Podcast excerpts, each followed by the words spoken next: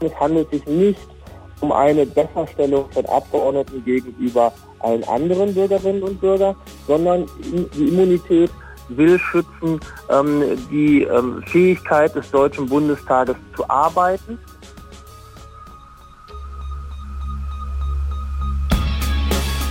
In guter Verfassung. Der Grundgesetz-Podcast.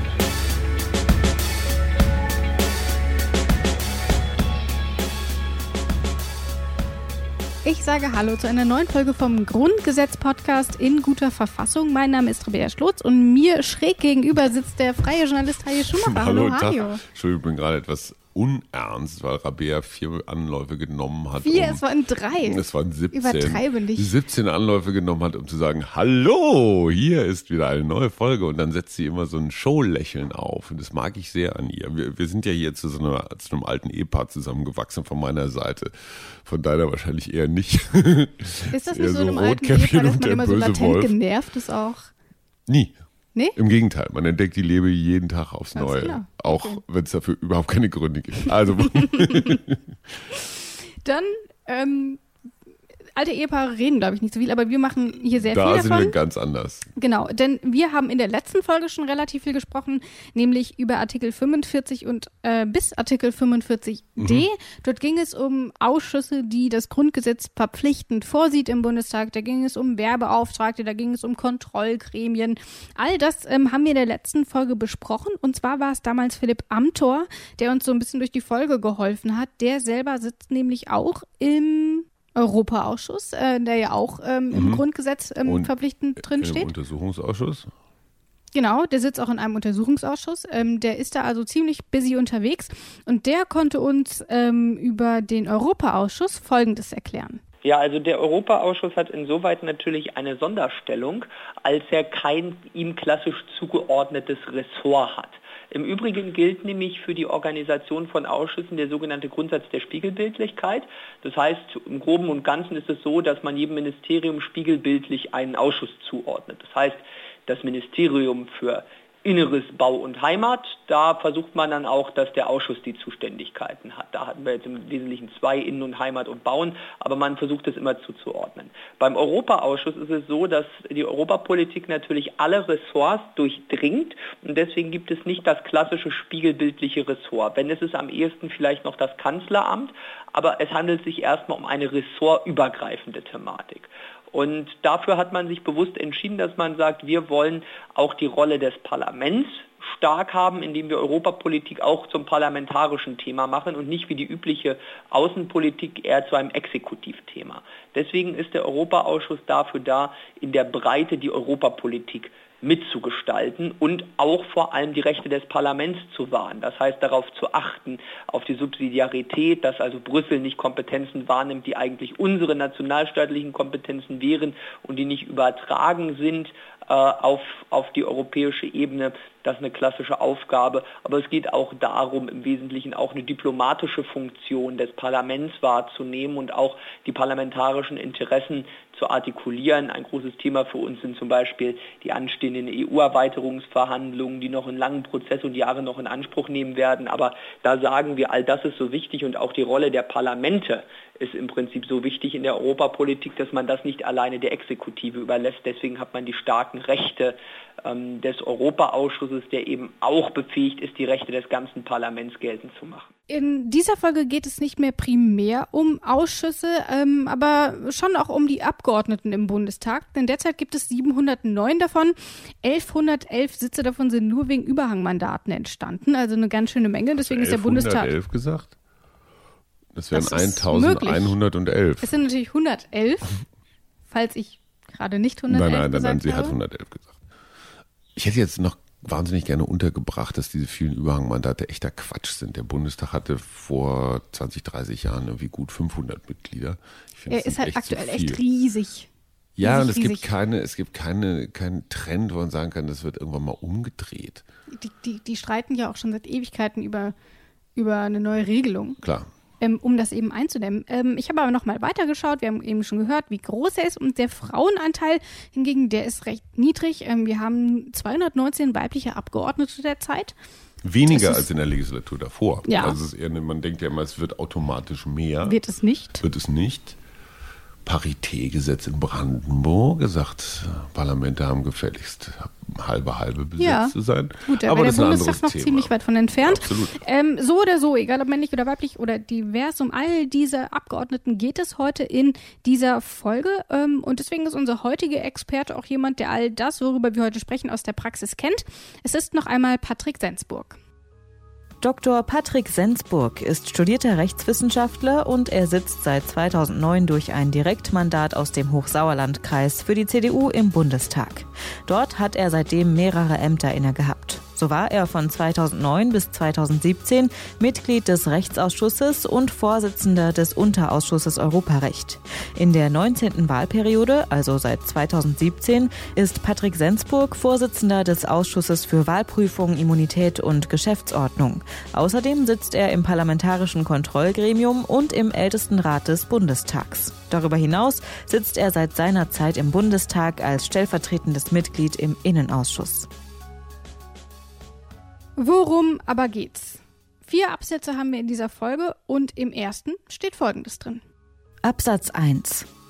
Ein Abgeordneter darf zu keiner Zeit wegen seiner Abstimmung oder wegen einer Äußerung, die er im Bundestage oder in einem seiner Ausschüsse getan hat, gerichtlich oder dienstlich verfolgt oder sonst außerhalb des Bundestages zur Verantwortung gezogen werden. Dies gilt nicht für verleumdnerische Beleidigungen. Zu keiner Zeit darf ein Abgeordneter oder eine Abgeordnete gerichtlich verfolgt werden, weil sie etwas gesagt oder getan hat im Bundestag. Aber darf man dann alles sagen? Äh, verleumderische Beleidigungen sind ausgeschlossen. Ähm, alles andere darf man offenbar sagen, also auch falsche Dinge. Man darf also offenbar auch lügen. Ne, weil alles und zu jeder Zeit heißt ja auch, ich kann sagen, was weiß ich, es gibt keinen Klimawandel oder, oder sowas. Von dem Recht machen ja einige Abgeordnete auch durchaus Gebrauch. Ähm, es geht, glaube ich, in erster Linie darum, um die Abgeordneten, die Abgeordneten zu schützen. Also um denen einfach ganz klar zu machen, hier ist die Agora, hier ist das Forum, hier ist der Platz des Austausches, hier kann erstmal alles auf den Tisch und wenn einer dummes Zeug redet, dann wird sich das schon, wird sich das schon herausstellen und von den anderen ähm, überprüft werden. Es geht hier in erster Linie darum, dass ich als Regierung nicht sagen kann, ey, der passt mir nicht, dieser Abgeordnete, weil der, keine Ahnung, vielleicht die Wahrheit sagt und dann kann ich ihn als Innenminister versuchen einzusperren. Also insofern ist das ein, wieder so eine Schutzbestimmung für die Parlamentarier.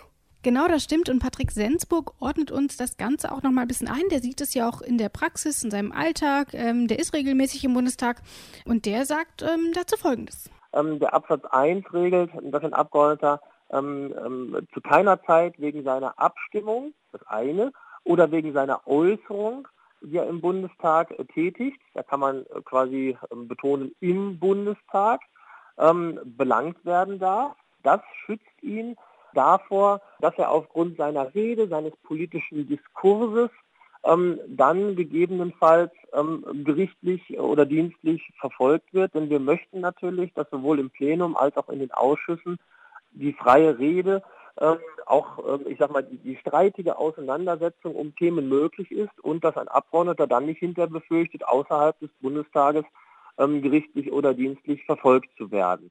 An dieser Stelle möchte ich mich kurz entschuldigen. Die Tonqualität unserer Aufzeichnung ist leider nicht so super pralle geworden. Das Ähm, klang, als das- ob ihr in einer Konservendose gesessen habt. Ja, es, es ging leider nicht anders. Ähm, und ähm, normalerweise versuchen wir immer, dass sich unsere Gesprächspartner aufzeichnen. Auch das hat in dem Fall leider nicht geklappt. Aber ich glaube, man versteht es trotzdem. Und falls irgendjemand was nicht verstanden hat, dann schreibt er uns nochmal eine Mail an grundgesetz.detektor.fm und dann kann ich ihm das Ganze auch nochmal übersetzen. Das nur an dieser Stelle. Dann wieder zurück zum Text. Denn Patrick Sensburg beschreibt hier die sogenannte Indemnität, ein Begriff, der dir sehr gut gefällt, Hajo, das weiß ich schon. Das ist die Straffreiheit in Bezug auf Äußerungen im Parlament. Das ist dann nämlich was anderes als die Immunität, da kommen wir gleich noch drauf. Zunächst aber bleiben wir bei der Indemnität, denn wir haben es ja schon gehört, das ist dazu da, um einen offenen Diskurs im Parlament zu gewährleisten. Da darf es dann eben auch mal ein bisschen pointierter werden und vor allem auch, da kann es auch mal ein bisschen ruppiger zugehen, denn wer sich schon mal über Politik gestritten hat, weiß, der kann das Ganze schon mal ziemlich emotional werden. Die Reduzierung auf ein einziges Thema, das ist ein Stilmittel. Es wird kombiniert mit Aussagen wie, das tausendjährige Reich sei ein Vogelschiss. Herr Gauland, die Menge von Vogelschiss ist ein Misthaufen und auf den gehören Sie in der deutschen Geschichte.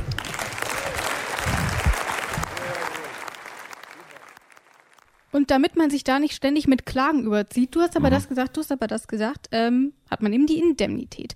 Es gibt aber eben auch Ausnahmen. Wir haben eben schon ganz kurz darüber gesprochen, nämlich die verleumderische Beleidigung. Was heißt mhm. das? Dass man jemanden mit einer Tatsachenbehauptung beleidigt, obwohl man weiß, dass diese Tatsache so nicht zutrifft. Herr Schumacher, Sie sind ein Kinderschänder. Sowas zum Beispiel. Zum Beispiel, ne? ähm, das wäre strafrechtlich relevant. verfolgbar. Und das ist dann eben auch von dieser Indemnität, also von dieser freien Rede im Parlament, nicht geschützt. Ich lüge also wissentlich, um die andere Person mhm. bewusst herabzuwürdigen mhm. und mache das eben auch mit genau diesem Zweck. Und das geht dann eben auch im Bundestag zu weit, das geht nicht. Aber wie lässt sich das eigentlich interpretieren? Was fällt da eigentlich genau darunter? Auf der einen Seite den Schutz der Rede, des Diskurses, auch des strittigen Diskurses zu gewährleisten. Wir wollen, dass die unterschiedlichen Meinungen in der Demokratie mit Worten ausgetauscht werden. Auf der anderen Seite gibt es auch irgendwo dann eine Grenze ähm, der, ähm, ähm ich sag mal, Diskreditierung von Personen, der Falschdarstellungen von Ereignissen und Geschehnissen der Zeitgeschichte, wo man sagen muss, davor wollen wir gerade nicht schützen. Denn nochmal, es geht nicht um den Schutz des einzelnen Abgeordneten, im Artikel 46. Es geht um die Funktionsfähigkeit des Parlaments als solches. Das ist ja auch interessant, weil hier steht ja im Bundestag oder in einem seiner Ausschüsse. Das heißt, wenn ich genau dasselbe vor der Tür des Deutschen Bundestags ja. mache, ich sage mal auf öffentlichem Gelände, dann kann ich schon auch behelligt werden. Da sprichst du einen interessanten Punkt an, denn ähm, du sagst es schon, hier steht explizit erstmal nur im Parlament, im Bundestag, in den Ausschüssen. Aber was ist denn, wenn ein Abgeordneter in seiner Form als Abgeordneter auftritt und in WhatsApp-Gruppen, in mhm. Internetforen, auf Facebook. Wie sieht es denn da aus, wenn er da trotzdem noch in diesem politischen Diskurs ist und vielleicht auch mit anderen Abgeordneten diskutiert? Mhm. Zählt das auch dazu? Das sind Fragen, äh, die treibt die Politik aktuell ganz schön um. Das Ganze muss man sich jetzt heute noch komplexer vorstellen, weil wir haben ja nicht nur die Rede im Parlament, wir haben nicht nur die Rede auf einer großen politischen Veranstaltung. Wir haben heute in der digitalen Welt ähm, auch die Kommunikation zum Beispiel in Foren, in sozialen Netzwerken, ähm, in Chats. So, da ist die Frage, wie sieht da denn der Schutz aus? Ähm, ist es ein Unterschied, ob ich im Bundestag rede, im Plenum und da nach Artikel 46 äh, die Indemnität genieße oder auf einer großen äh, Veranstaltung mit vielen Zuhörern vielleicht 300 oder in einer WhatsApp-Gruppe mit 600 Mitgliedern. Gilt da auch dann im Zweifel die Immunität, wenn ich mich dort äh, sehr ähm, ähm, ähm, vielleicht beleidigend äußere gegenüber politischen Mitbewerbern. Also wir haben durch die Kommunikation in sozialen Medien, ähm, in, äh, im Netz deutlich neue Fragestellungen, wie wir mit der Ausgestaltung äh, des Immunitätsrechts umgehen müssen. Und da spricht Patrick Sensburg ja auch schon die Immunität an. Das heißt, es mhm. ist so ein fließender Prozess mhm. auch tatsächlich. Ähm, und äh, um die Immunität, ähm, um die geht es nämlich konkret in Absatz 2, in den wir jetzt einfach mal rasch reinhören. Absatz 2 Wegen einer mit Strafe bedrohten Handlung darf ein Abgeordneter nur mit Genehmigung des Bundestages zur Verantwortung gezogen oder verhaftet werden, es sei denn, dass er bei Begehung der Tat oder im Laufe des folgenden Tages festgenommen wird. Also zunächst steht hier, Abgeordnete dürfen nur zur Verantwortung gezogen werden, wenn der Bundestag zustimmt. Das heißt aber natürlich nicht, dass Abgeordnete alles machen dürfen, was sie wollen und auch keine Konsequenzen zu befürchten mhm. haben. Wir haben eben schon gehört, ähm, wo es da auch tatsächlich Streitfälle gibt. Ähm, Gerade zu diesen Dingen im Netz gibt es auch noch keine Lösung. Der Bundestag diskutiert da zwar viel und so richtig einig ist man sich da aber noch nicht, wie man das denn in Zukunft ausgestalten will. Aber ich glaube, dass insbesondere bei der Immunität ein großes Missverständnis herrscht unter den Bürgern. Mhm warum Abgeordnete Immunität genießen und wie sich das Ganze auch gestaltet. Man kennt es immer so von den Diplomaten, denen wird immer mhm. vorgeworfen, mhm. dass sie das ausnutzen. Genau. Diesen Vorwurf gibt es bei Bundestags nicht bezahlen. Genau sowas. Mhm. Und diese Vorwürfe gibt es bei Bundestagsabgeordneten natürlich auch. Aber Patrick Sensburg, das war ihm auch sehr wichtig in unserem Gespräch, würde stellt es nochmal klar, warum das eben nicht einfach nur eine Privilegierung oder ein Privileg der Abgeordneten ist, sondern eben auch ganz, ganz wichtig für die Funktionalität des Parlaments.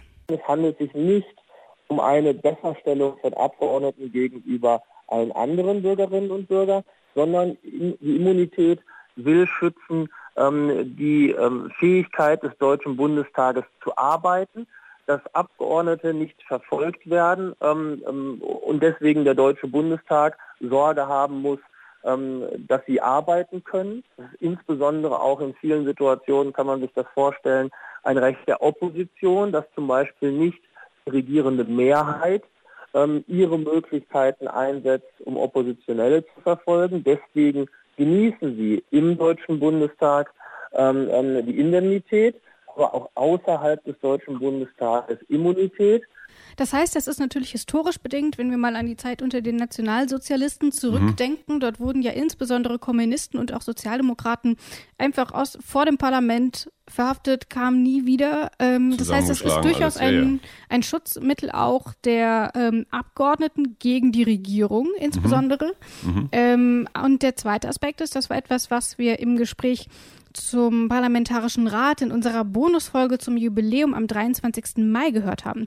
Da habe ich ja mit Michael Feldkamp gesprochen, dem Historiker der aktuell auch im Bundesarchiv arbeitet und sich eben sehr intensiv mit dem Parlamentarischen Rat beschäftigt hat. Und der hatte dort zum Beispiel auch die Geschichte erzählt, dass ein Abgeordneter der KPD damals, der eben dort mitgearbeitet hat, dieser Parlamentarier, ähm, dass der eben verhaftet wurde und ähm, Konrad Adenauer sich dann dafür eingesetzt hat, dass das eben nicht geht. Ähm, ich glaube, mhm. er wurde damals von den Alliierten festgesetzt. Mhm. Ähm, und da hat sich eben Konrad Adenauer auch eingesetzt und hat gesagt, das geht nicht. Ähm, er hat Immunität und es war gar nicht klar, ob das wirklich stimmt. Ja. Aber er sagte, der ist hier Parlamentarier, der muss hier arbeiten. Das ist ein Schutz. Das Ihr könnt schon, uns nicht unsere Leute das wegnehmen. Das ist schon echt eine Größe, ne? Genau, und man, man so kann Konrad Adenauer ja nun nicht vorwerfen, dass er Kommunistenfreund war und es deswegen gemacht hat. Ja. Ähm, da sieht man eben auch, was das auch für ein hohes Gut ist und was das gerade auch vor 70 Jahren noch mal bedeutet hat. Mhm. Und ähm, das ist natürlich auch heute noch sehr, sehr wichtig. Und wir sehen ja aber auch hier zusätzlich in Absatz 2, ähm,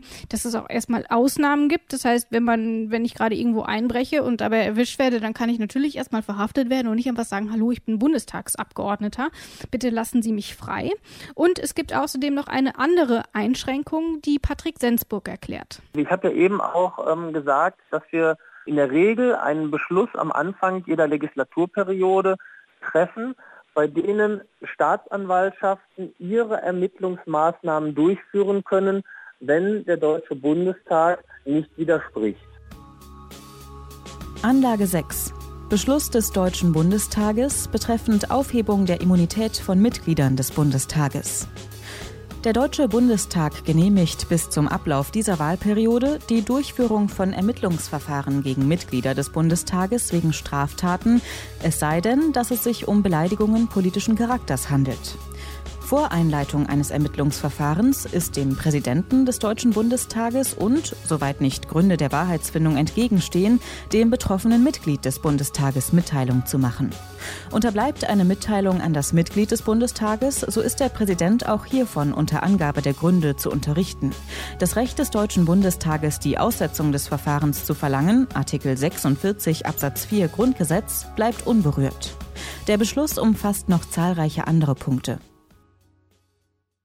Also die Staatsanwaltschaft zeigt an, dass sie ein Ermittlungsverfahren beginnen möchte. Ähm, der Deutsche Bundestag äußert sich innerhalb von 48 Stunden nicht. Dann beginnen die Ermittlungsmaßnahmen der Staatsanwaltschaft. Zum Beispiel mit der Beweiserhebung, zum Beispiel mit dem Befragen von Zeugen ähm, und so weiter. Dafür muss der Deutsche Bundestag keine Genehmigung mehr erteilen, das ist quasi, man könnte es fast so sagen, im Sinne eines Vorratsbeschlusses am Anfang der Legislaturperiode erfolgt.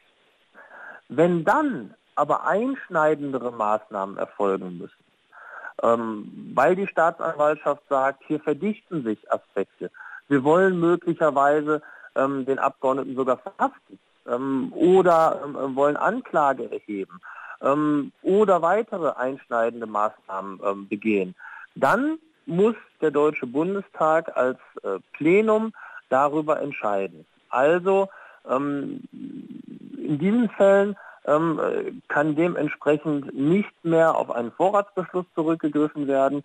Dann müssen wirklich dementsprechend, ähm, ich sag mal, äh, dementsprechend ein, ein klarer Beschluss des Parlaments auch erfolgen.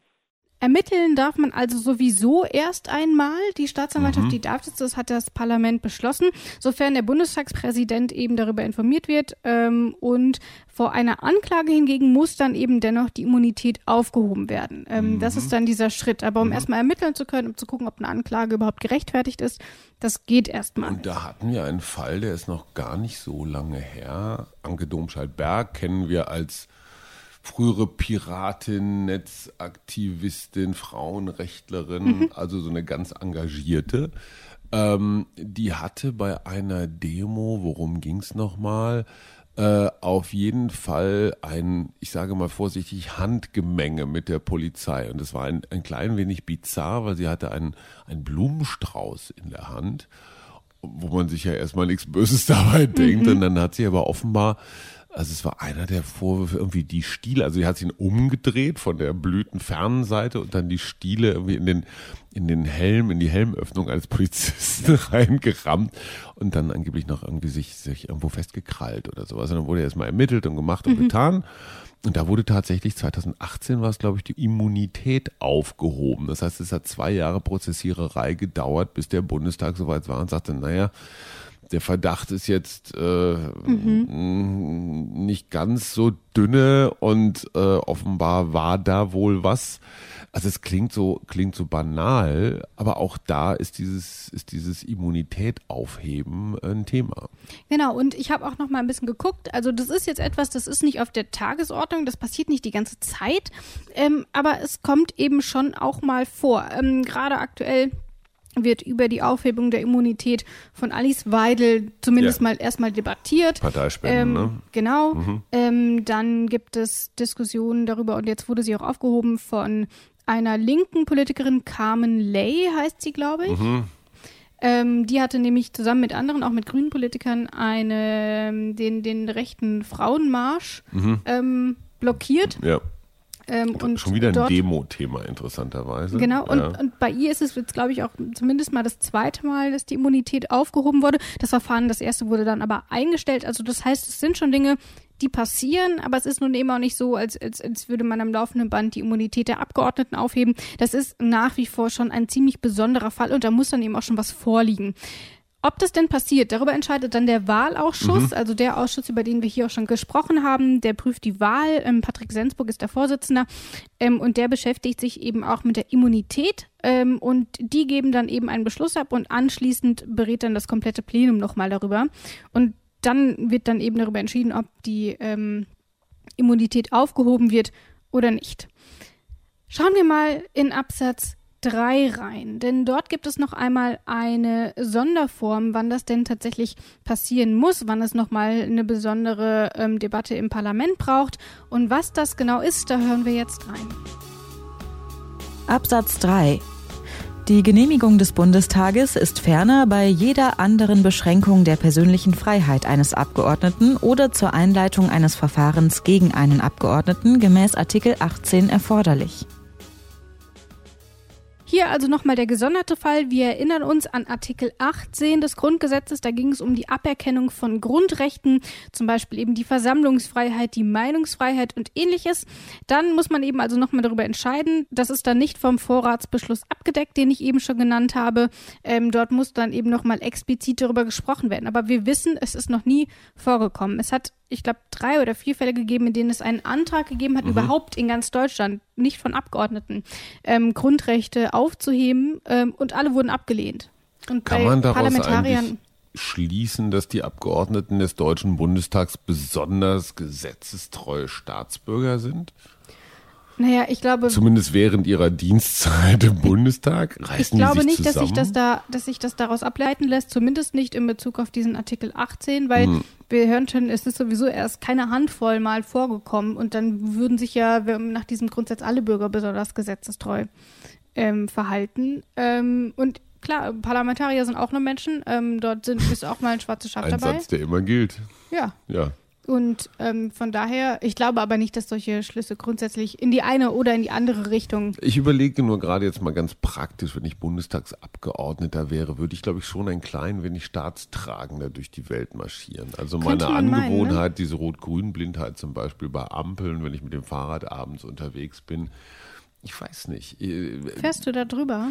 Sagen wir mal so, ich leide ja neben Rot-Grün-Blindheit auch noch an Gedächtnisschwäche. Insofern kann ich dazu nicht, nichts Verwertbares Mhm. Verstehe, sagen. verstehe. Aber würdest du als Bundestagsabgeordnete, du bist wahrscheinlich super gesetzestreu, oder? Bin ich tatsächlich. Also ich bin auch so jemand, ich, ich fahre auch nicht durch, durch ähm, Fußgängerzonen und so. Da Ähm, steigst also, du ab. Ja, Echt? ich, ich finde das gut. Also welche Gesetzesverstöße könnte man dir vorwerfen?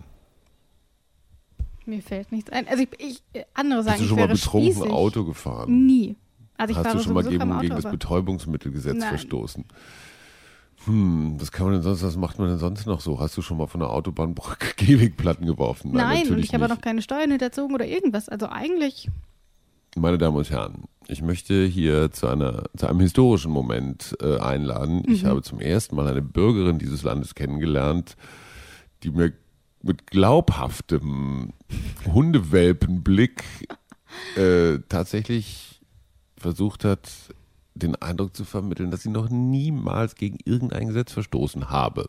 es, ich habe sicherlich schon gegen den Ja, Gesetz aber verstoßen, aber nicht so, bewusst. hm. Also nicht, dass ich gesagt habe, okay, ist mir egal, ich mache das jetzt trotzdem. Hm. Ladendiebstahl. Auf gar keinen Irgendwann Fall. so mit 12 oder 13 Nee. kommt doch immer diese Mutprobe bei Pubertierenden, ob man jetzt die Stange Kaugummi mitnimmt oder so. Auch nee, nicht. auch nicht. Boah, ich bin echt, ich bin, ich bin beeindruckt, meine Damen und Herren. Ein Premium-Podcast, völlig zu Recht, den Sie hören. Ja, ich fühle mich geehrt. Meine Bist du Mutter so freut sich erzogen bestimmt. worden? Ich, ich glaube, ich bin einfach gut erzogen worden. Mhm. Also, Nehmen deine, nehmen deine Eltern noch, noch Kinder, um das zu vermitteln? Ich hätte da noch zwei.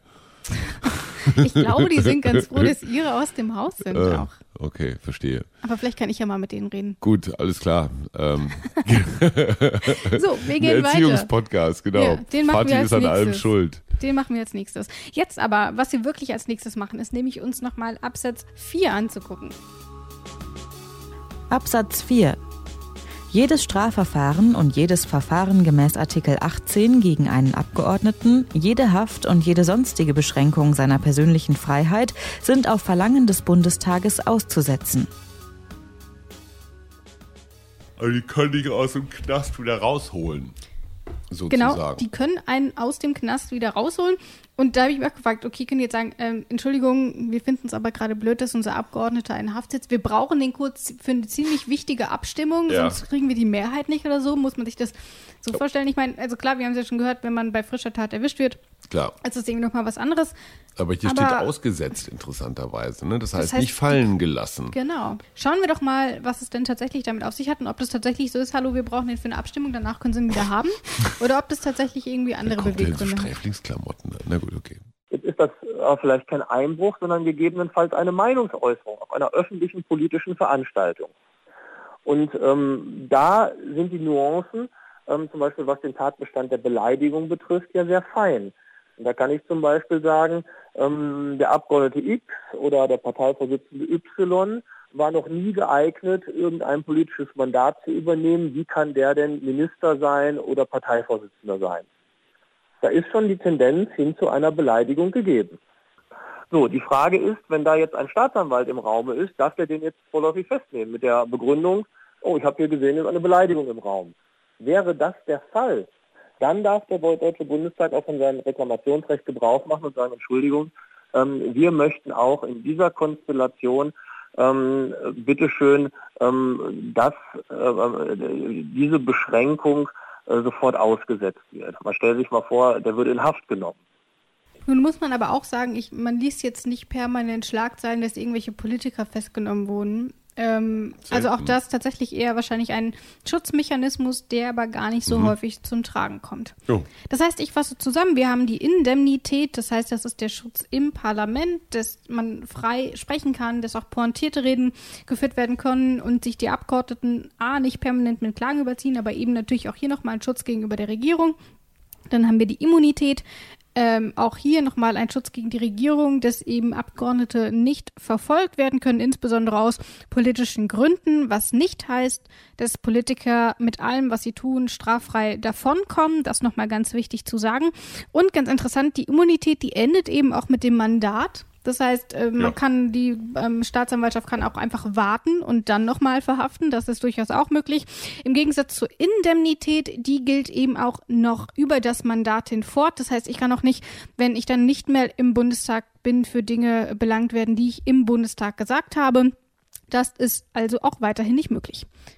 Ja, ich glaube, dann haben wir Artikel 46 durch, aber wir sind noch lange nicht fertig mit der Folge, denn wir machen ja auch noch Artikel 47, äh, den wir hier in dieser Episode besprechen. Und was da drin steht, da hören wir jetzt mal rein. Das ist ähm, nur ein, so ein, so ein Absätzchen, deswegen hören wir den auch einmal komplett am Stück. Die Abgeordneten sind berechtigt, über Personen, die ihnen in ihrer Eigenschaft als Abgeordnete oder denen sie in dieser Eigenschaft Tatsachen anvertraut haben, sowie über diese Tatsachen selbst das Zeugnis zu verweigern. Soweit dieses Zeugnisverweigerungsrecht reicht, ist die Beschlagnahme von Schriftstücken unzulässig. Die Abgeordneten haben auch noch weitere Rechte. Wir haben ja eben schon über zwei gesprochen und hier ist noch das dritte, nämlich das Zeugnisverweigerungsrecht.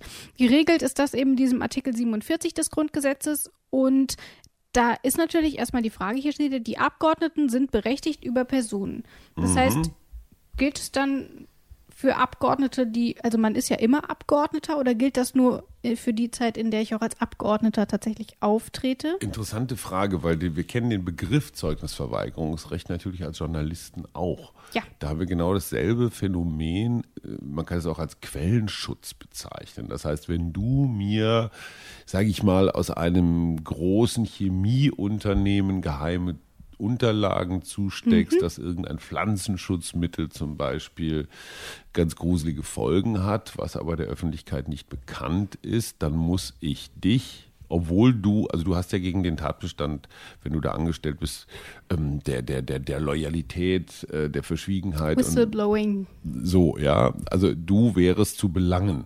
Ja. Wie es übrigens bei Whistleblowern ja durchaus passiert, ja. dass die dafür in den Knast gehen. Also siehe Edward Snowden oder so, der seit knapp 100 Jahren auf dem Moskauer Flughafen oder hier äh, Wikipedia Assange in ja, und und Chelsea und. Manning. Ähm, so, das heißt, das ist schon eine ganz heikle Geschichte. Und Bundestagsabgeordnete und Journalisten haben ja beide so eine Öffentlichkeitsfunktion. Das heißt, die sollen Missstände ans Licht bringen. Das heißt, sie haben manchmal Kontakt mit Leuten zu tun, die eine Straftat begehen, ja. wenn sie Material äh, beiseite schaffen.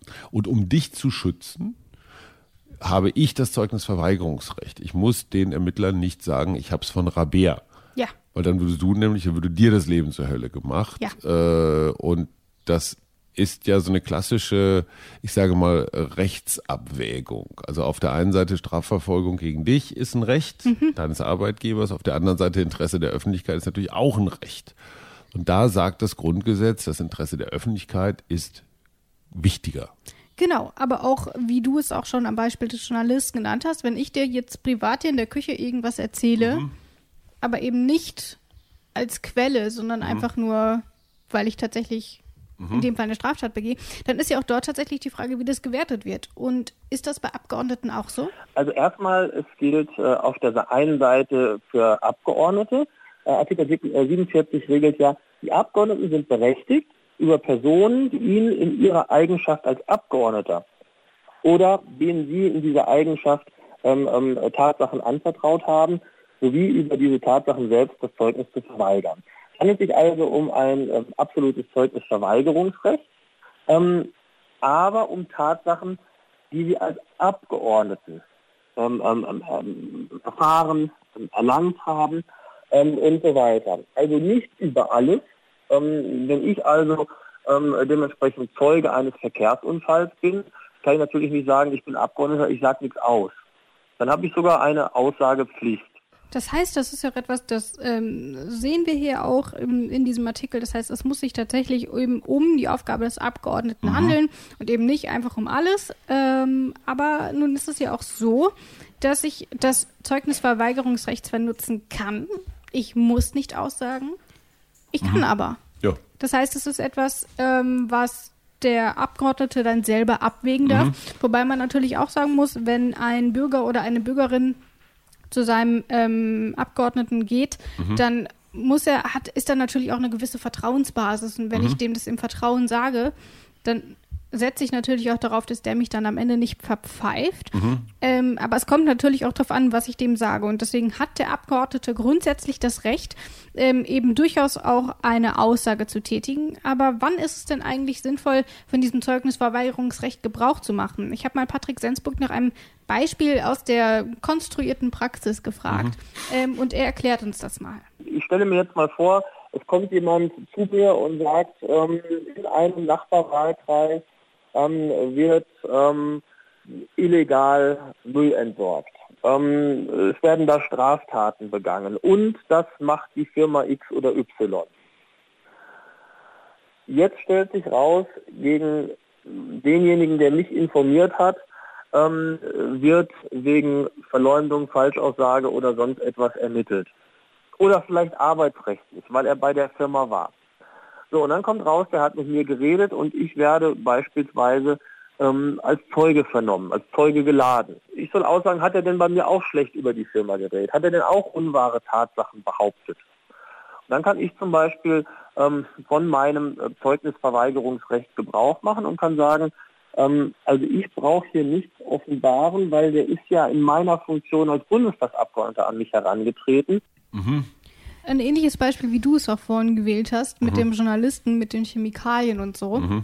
Das sind also Dinge, und da finde ich, ist es auch ziemlich sinnvoll, wenn ich einen meinen Abgeordneten oder meine Abgeordnete auf Missstände aufmerksam mache, dann möchte ich natürlich, dass er das Ganze prüft ähm, und dass er mich aber, falls sich das dann auch als wahr bewahrheitet, ähm, mich dann nicht auch noch verpfeift und ich dann zwar eigentlich was Gutes getan habe und vielleicht sogar Menschen geschützt habe und am Ende Ja. trotzdem im Knast lande. Das wäre ja echt ärgerlich. Und vor allen Dingen, wenn ein Staat dieses Recht aufweicht, dann werden sich natürlich potenzielle Whistleblower abgeschreckt sehen Ja. und sagen, nee, lass mal. Ich, ver, ich, ich, ich verweise mal ganz kurz auf Österreich. Wir hatten da dieses Ibiza-Video, was Ja. einige Politiker in ihrer ganzen Schlichtheit ähm, dargestellt hat. Das hast du schön gesagt. Warum ist dieses Video im Wesentlichen über die Süddeutsche und den Spiegel gespielt worden und nicht über österreichische Medien, ORF, die Krone oder, oder, oder? Die Frage kann man sich mal stellen. Hat da ein Whistleblower gedacht, hm, gehe ich mal lieber auf Nummer sicher, weil alles, was mit Pressefreiheit äh, zu tun hat, gerade in Österreich, wie sagt man, ein klein wenig zur Disposition steht? In, interessante Frage, Ja, die ich nicht beantworten möchte, nee. Aber suggestiv genug formuliert habe, hoffe ich. Aber ähm, wir haben hier noch ähm, den, den letzten Satz von Artikel 74. Ähm, da steht ja auch drin, soweit dieses Zeugnisverweigerungsrecht reicht, ist die Beschlagnahme von Schriftstücken unzulässig. Das heißt, wenn ich dem noch. Material gebe, ähm, wenn er selber nochmal Untersuchungen anstellt, das sind irgendwie alles Dinge, die muss er dann auch nicht rausrücken. Und ich finde, das zeigt ja auch dann nochmal die Ernsthaftigkeit. Also es würde ja nicht so viel bringen, wenn er zwar nichts sagen muss, aber alle Unterlagen rausgeben muss. mhm, eben. Dann wäre das Ganze Ja. ziemlich witzlos. Also auch hier ähm, ein. Schutz. Wobei man natürlich auch hier immer darauf achten muss, was man dann tatsächlich sagt, weil es eben kein Recht auf dieses Zeugnisverweigerungsrecht gibt von Seiten dessen, der es gerade Mhm. erzählt hat. Also da sollte man sich dann vielleicht schon sicher sein, ob das auch stimmt. So, ich glaube, das war es dann auch zu Artikel 47. Ein, ein schöner it. Artikel, ein Ja, wichtiger. Artikel. Super. Genau.